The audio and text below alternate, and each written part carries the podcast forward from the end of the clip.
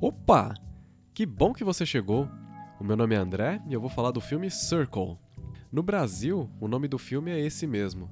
Não traduziram para Círculo nem para nenhum outro nome bizarro. É um filme de 2015, escrito e dirigido por Adam Han e Mario Missione. Eu vi no Netflix, sugestão do meu amigo Hugo. Inclusive, um forte abraço para ele, com certeza tá acompanhando aí o programa. Bom, um grupo de 50 pessoas acorda numa sala e uma a uma elas vão sendo exterminadas por um raio que é disparado de uma máquina no centro dessa sala, a cada certo período de tempo. Elas não sabem como é que elas foram parar ali e nem por que, que elas estão ali.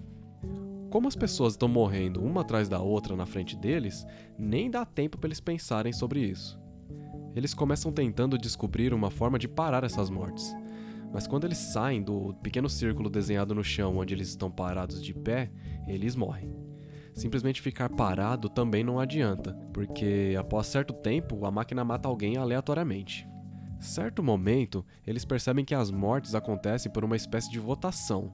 Cada um é capaz de escolher alguém de forma anônima mexendo a mão, e a pessoa mais votada, por assim dizer, morre.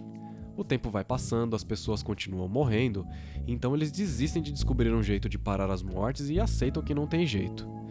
Segue então uma disputa para ver quem merece ou não morrer, ou no mínimo quem que vai ser o próximo. Como eles fazem isso, você pergunta? Eles começam a julgar um ou outro, óbvio.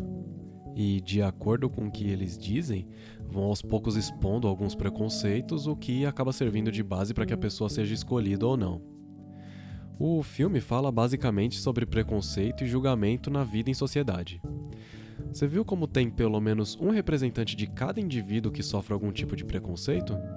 Tem o velho, o deficiente, a grávida, o negro, a lésbica, a mãe solteira, o estrangeiro, etc. O círculo de pessoas nada mais é do que uma simplificação extrema do convívio em sociedade. Quer dizer, pessoas diferentes colocadas num ambiente de forma bem próxima, que naturalmente se julgam, com o agravante que ali eles acabam morrendo. A crítica do filme é que mortes acontecem por conta de julgamento e preconceito. Vez ou outra aparece no jornal ou na televisão uma morte estúpida por esses motivos, mas cada vez menos a gente dá importância. Esse é o perigo, a gente se acostumar com esses absurdos. A violência que a gente assiste na televisão está num nível aceitável. A gente não se revolta mais com o que acontece nas periferias ou nos morros, por exemplo. O final, para mim, é uma licença poética, digamos assim. É, quando sobram apenas a criança, a grávida e o cara bonzinho, a gente é levado a acreditar que ia ter uma espécie de sacrifício cristão para finalizar o drama, com a grávida sendo salva. Com a reviravolta, eu acho que eles quiseram mostrar que o egoísmo e a manipulação estão vencendo o jogo, entre aspas. Que quem usa dessas armas tem vantagem contra os outros. É, enquanto pensam em si mesmos e não no todo, apenas alguns poucos se dão bem na vida. Fica aí, né, o recado para nossa consciência, né? É isso.